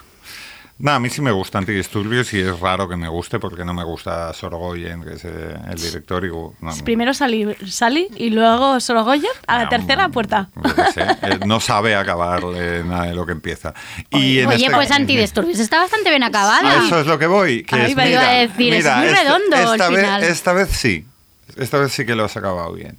Y, Y no era, di- y no era fácil. No No, era no era fácil. No, era fácil acabarla no, bien. No era un- una serie fácil de acabar ni una serie fácil de hacer. Y es como, más o menos también la hemos visto, pero sí que está muy bien hecha. eh, Muy bien hecha en, en sentido de captar otras cosas más allá de que fuera una trama de antidisturbios, de ciertos tipos de, De mm, personajes eh, muy madrileños o muy españoles. Y era, vale, esto, esto mm, te lo compro. Y es una serie que bo, más o menos me, me lo pasé muy bien viéndola. Es que si los de We Are te caen mal, ojo con Claro, antidisturbios. o sea, ¿eh? que- que quizás se trata de eso, de que no estamos empatizando con ninguno de los personajes. Bueno, yo no, yo, pero yo sí que recono, o sea, no empatizaba con ellos, pero sí reconocía gente que, o sea, el, el personaje que hace Patrick Criado, yo lo veía y pensaba, es que yo he ido al colegio con gente así. Claro, esa, para mí ese es el gran mérito. Es que yo he ido al colegio con gente que podrían ser este chico. Claro. El quillo del cole es él. Ya. No, y yo qué sé, hay también un esfuerzo de descubrimiento de ciertos actores que a lo mejor eh, eran más del teatro que otra cosa, que decía, ¿dónde has sacado a este tío? Este tío buenísimo, es como, no, no solo Patrick Criado, ¿eh? y era como, ostras, es, mm, veo aquí gente, actores que están manejando una serie de registros. En el primer episodio, justo la escena de- del desahucio, el, el, digamos que el, el que dirige la operación de, de Sí, los mayor, antidisturbios, eh, tiene varias conversaciones por, por teléfono con varias personas y se dirige eh, y habla a varias personas, a los que va a desahuciar, a su equipo, a su jefe directo, a otro jefe que le tiene que conseguir otra cosa, a un juez, y con cada uno tiene un tono y una Mm. interpretación casi diferente. ¡Wow! Eso es de ser bastante crack, o sea, acostumbrados a, a la interpretación esta de mm, mm, me da lo mismo si estoy enfadado o estoy contento que pongo la misma cara, era como ¡wala! ¿De dónde ha sacado este tío? Bueno, estaba muy bien y, y Arevalo está muy bien. Sí. también. Ah, Ra- Raúl Arevalo, ¿eh? No Arevalo. ¿eh? Pero también, mira, hablando de, de Patria, sí que le reconozco que las actuaciones femeninas están muy bien. Que las dos protagonistas femeninas es de lo más destacable de la serie. A pesar de que luego se me hacía pesadilla. Luego, o sea, se hace bola, pero lo hace muy Un bien. poquito bola. Ainhoa, tu número uno de serie es una serie de esas que nadie, pues son solistas, nadie conoce, nadie sabe nada. Ah, sí, de, bueno, de hecho ha sido como bastante de culto dentro de internet, hay que decirlo. Se llama Keep Your Hands Off Eizuken, que Vale. es un anime eh, japonés eh, de Masaki Yuasa. Eh, y ha sido como una revelación total eh, que, que, bueno, va sobre tres chicas eh, de instituto que intentan hacer su propio anime. Y entonces esto se convierte como en una oda a, la creación de animación y al, propio género en sí, que es eh, increíble. Y tal ha sido el, este boca a oreja que, que de hecho el New York Times la ha puesto en las series del año. Eh, pero bueno, no se ha estrenado aún fuera de Japón, así que ya veremos a ver qué pasa. Vale, Deep Web, ¿eh? tú estabas ahí Sí, sí, sí, viendo, estamos, viendo la serie avanzándose. Sí. Bueno, Sí, para sí. cuando llegue ya sabremos que hay que verla. En cualquier caso, esta es de las que como aquí nos ha estrenado no hemos podido meter en la lista. Pero ya la teníais fichada Sí, también. sí, tenemos gente que es muy loca de la animación y en concreto Es del que- anime que desde... Ainhoa Marzo, por favor. Este- Es que, claro, Ainhoa, sí. llamada Ainhoa. No, no, Claro, pero esta, esta es verdad que dentro de la animación ha sido unánime y, y la recomiendo muchísimo si queréis entrar en, en sitios e intentar verla, eh, totalmente recomendable. Pero por el boca a oreja entendemos que en Pues- algún momento, si estuvieran un poco despiertas las plataformas, debería estar a punto de llegar, ¿no? Ah, lo que, el problema que tiene el anime es que el anime a nosotros nos llega a través de Netflix normalmente y Netflix ahora está como muy obsesionado con crear su propio contenido. que deje de hacerlo. Que claro, exacto, o sea, uf, sí, sí. o sea, son animes que, ok, están bien para pasar el rato, pero no hay ninguno verdaderamente que esté rompiendo esquemas, salvo igual Cry- eh, Devilman Crybaby, que es de, hecho del mismo creador que eh, Keep Your Hands Off Eizuken. Pero ya veremos a ver qué, cuál es el futuro del anime en, en España. A ver. Em, número 3 de Rock Deluxe que Alejandra ha visto. Em, ¿Nos la cuentas, Joan? El número 3. tres, no me- sí. No me acuerdo. Country- Estoy, estoy Country súper emocionada. Ah, Country Music. Sí, Country Alejandra estaba emocionada, Ca- en plan, esta serie. music es- Porque cuál es, o sea, es que era bastante improbable que yo hubiera visto esto, pero lo he visto. ¿Pero por qué? A ver, es un, se estrenó bien, se estrenó en Movistar. Sí. Y, y lo que pasa es que dices, ostras, un documental de, sobre country. Es una miniserie documental, podemos sí, decir. pero eh, y Es- aquí se ha estrenado más corta que en Estados Unidos. En Estados Unidos tiene el doble de, de duración. Es una miniserie documental sobre el country del mismo de Ken Barnes, que es el autor que hizo el- la serie documental sobre la guerra de Vietnam. ¿no? Vale. Y es al señor que llaman en la televisión pública cuando hay que hacer una serie con todo el archivazo del mundo sobre algo muy totémico en la cultura estadounidense, ya sea el béisbol, que tiene una sobre el béisbol, sobre Roosevelt, sobre la guerra civil, sobre Vietnam o sobre la música country. También tiene uno sobre el jazz. Entonces es como, eh, bueno, voy a ver esto, a ver qué tal. Y mm, manejan el archivo de una manera tan salvaje, salvaje de bien, ¿eh? Que es como, ostras, me acabo de comer 20 minutos seguidos sobre la Carter Family, que eran unos señores, que, una- unas señoras que tocaban country en los años 30, y es maravilloso. Muy guay. O sea, es como... eh, yo recuerdo por haber trabajado en cachitos de hierro y cromo y, y haber oído hablar y dije, esto está, una serie que se hizo, se hizo en España en los 70 se llamaba eh, Rito Geografía del Cante Flamenco, que es la bomba porque se hacía en cine y eran dos horas sobre cosas de flamenco y era, vamos a tratar esto como patrimonio cultural, ¿no? Como, como merece. Y es lo que hacen en country, es, ¿no? Bueno, es que el country es como un- una cosa que es muy, muy de Estados Unidos.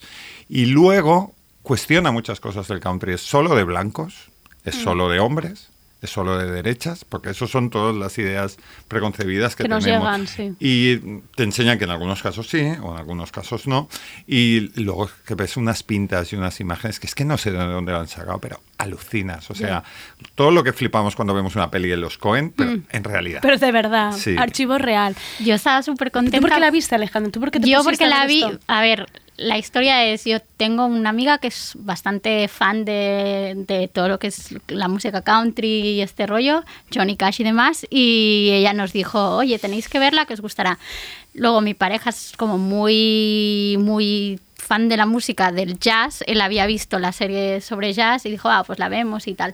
Y, y nos gustó muchísimo, además, bueno, porque te sirve también una manera de, de ver la historia de Estados Unidos a través de la música que, que es alucinante. Te sirve doble, ¿no? Eso, Sí, eso es lo y a mí lo que me sabe mal es no tener suficiente memoria para recordar todo lo que me están explicando, porque Llevo la, can- apuntando como un loco. porque la cosas. cantidad de información es tan bestia que te dices, ¿qué se me ha quedado de esto? Es que a lo mejor no se me ha quedado nada.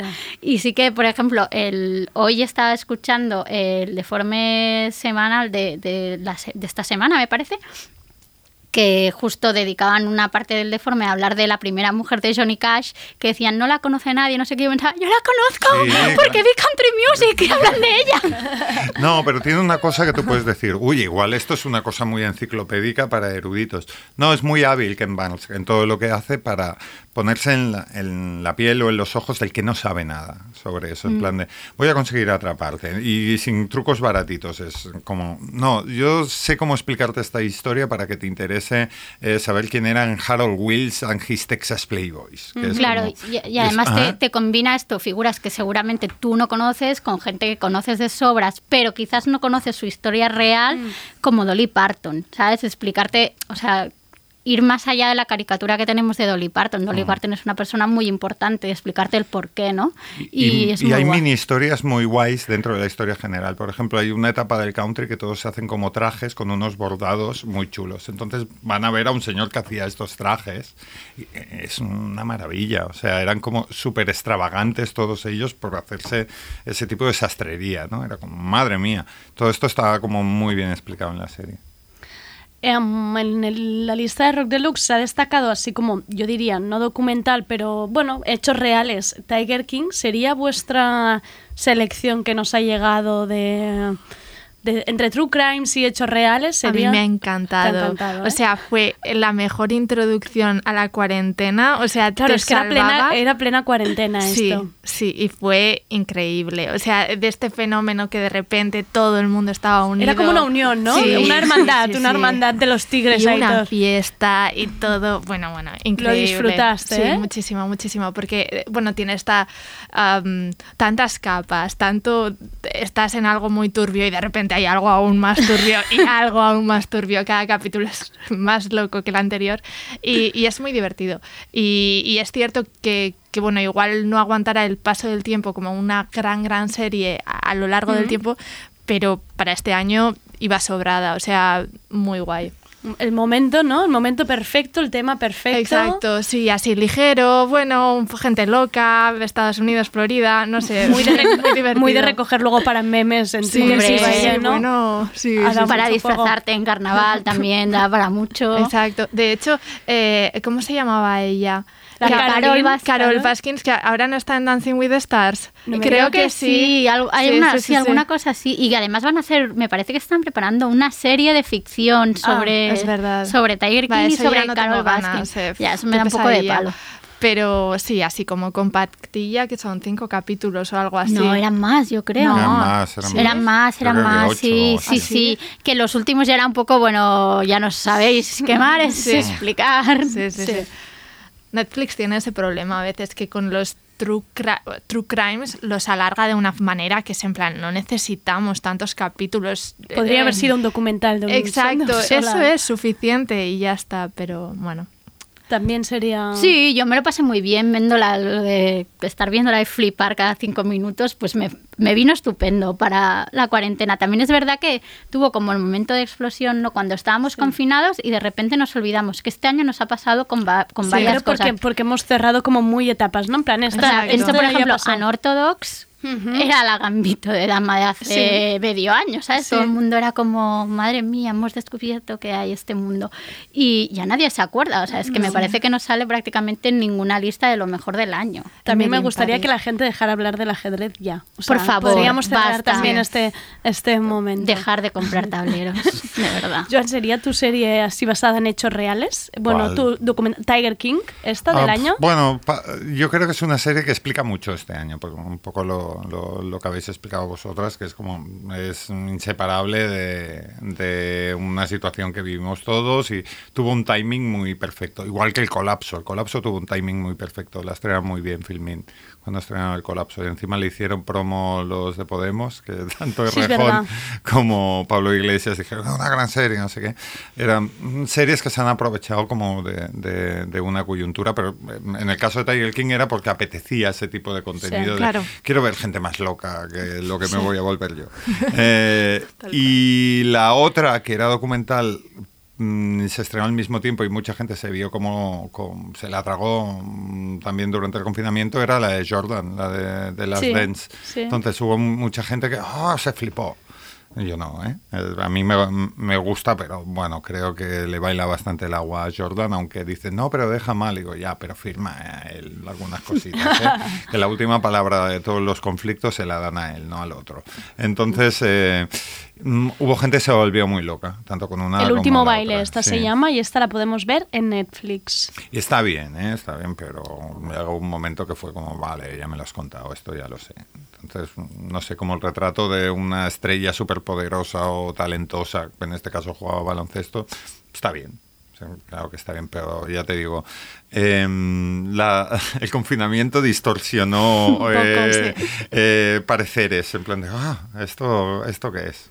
Em, y más allá de preguntaros de la cosecha, me gustaría cerrar con una pregunta que me ha dado a mí la sensación, no sé si es, si es compartida, que es, em, creo que cada serie en el momento en que en el que te encontraba a ti, te, te cogía em, de una manera muy distinta, ¿no? De Undoing lo hubiéramos visto en otro momento, quizá durante el confinamiento lo hubiéramos cogido de otra manera, un poco con todo, ¿no? Por cómo ha sido la situación, me da la sensación que creo que las listas, porque yo he mirado muchas listas esta, estos días, todas las listas son súper diferentes. No hay como. Bueno, May I Destroy You sí que está bastante em, compartida, pero son todas muy variadas y muy diferentes. Y creo que es como ha cogido muy diferente a cada persona que hace que sea todo muy, muy cambiante.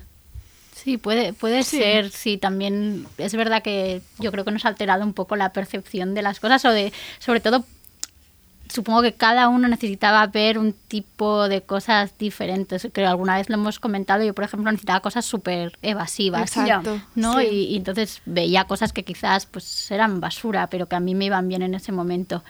Por ejemplo, es lo que te decía, I May Destroy You, tardé un poco en quererla Era ver. dura, era dura de ver. de Era, ver, sí. era, dura y pensé, yo ahora no tengo este momento para verla. Entonces, cuando me sentí preparada y la vi, flipé.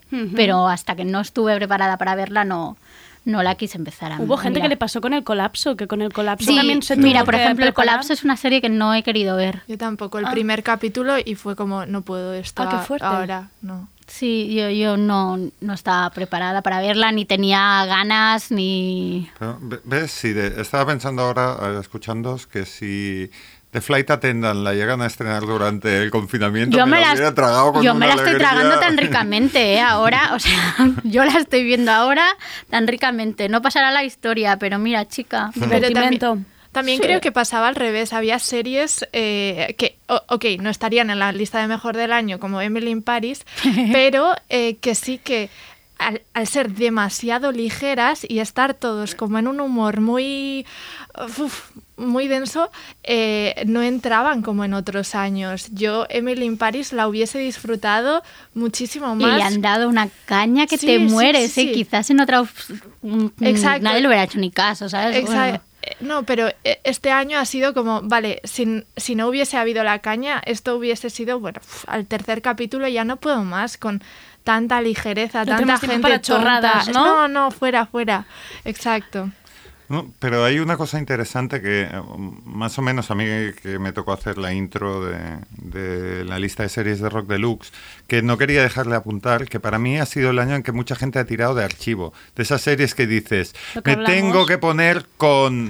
Entonces yo de golpe mm, veía que la gente estaba flipando con el ala oeste y digo, ¿dónde, La serie del año ha sido el ala oeste. era, del ala era, oeste, ¿dónde, estabais? Pero bienvenidos, o sea, os, acojo- os acogemos a todos a... Típicas ocho temporadas que tienes ahí de Oye, unas series pues- guardadas y, dices, ya es el Community, momento. que Netflix tuvo también la vista de, de meterle, y era una serie que costaba Exacto. mucho defender porque no la había visto ni el tato, la gente, oye, qué serie más buena. Es, hombre, a mí claro Community que, me cuesta un es- montón entrar.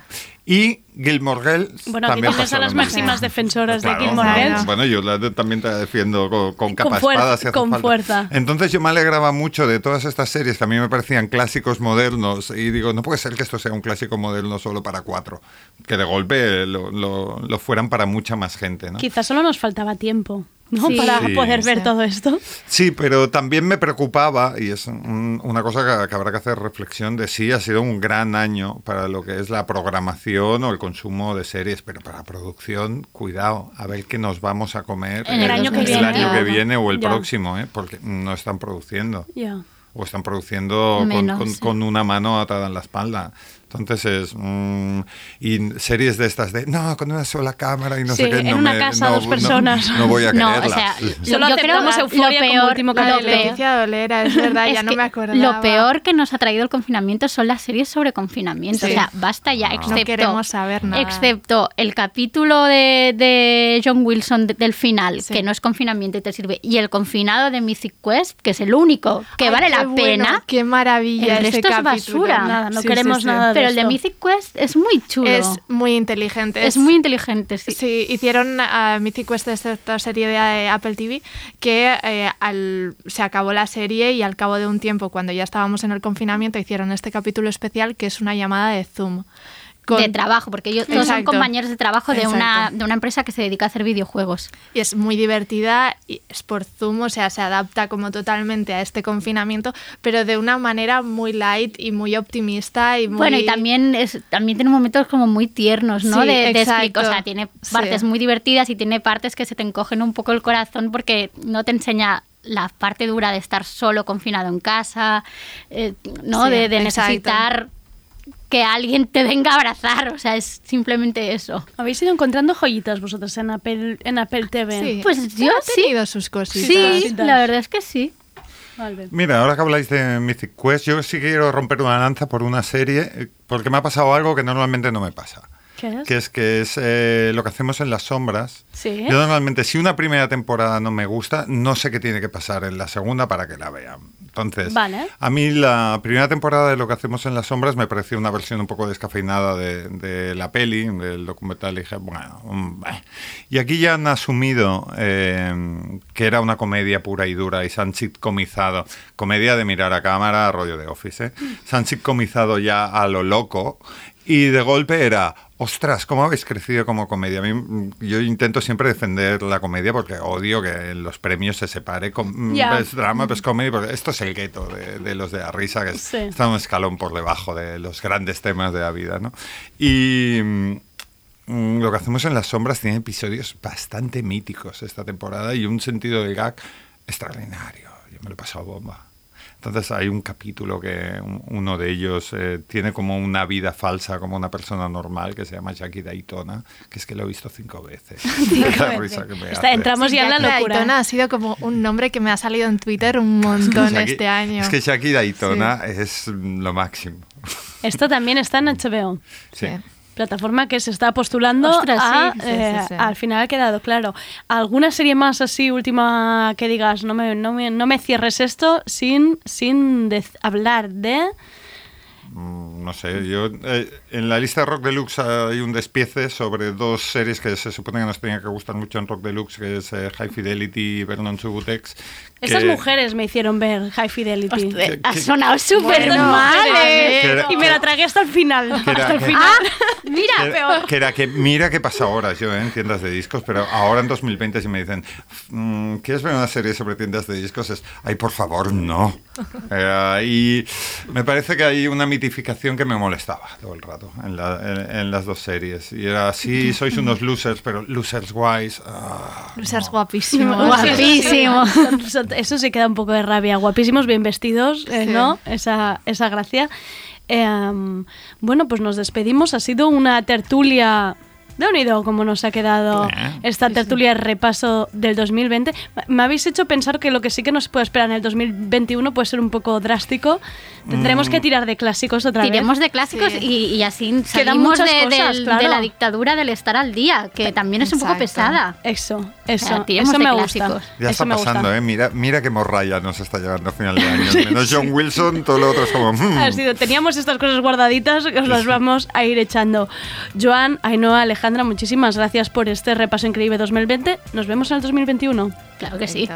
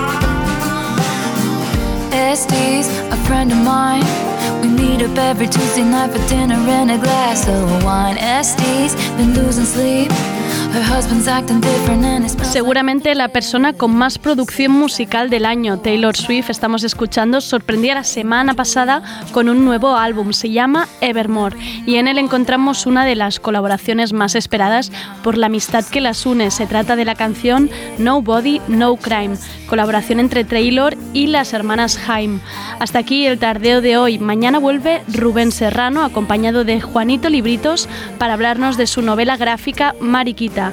Y vamos a tener también a Marta Basuls, pero hace pocos días acaba de ser madre de una preciosa criaturita, así que la felicitamos desde el equipo de Tardeo. Marta, muchas felicitats. Gracias a André Ignat por estar al control técnico. Soy Andrea Gómez, gracias por escucharnos.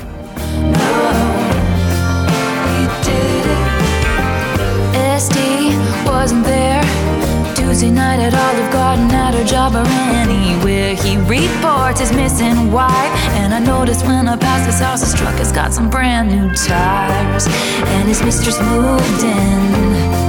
Sleeps in Estes bed and everything. No, there ain't no doubt somebody's gotta catch him out. Cause I think he did it, but I just can't prove it.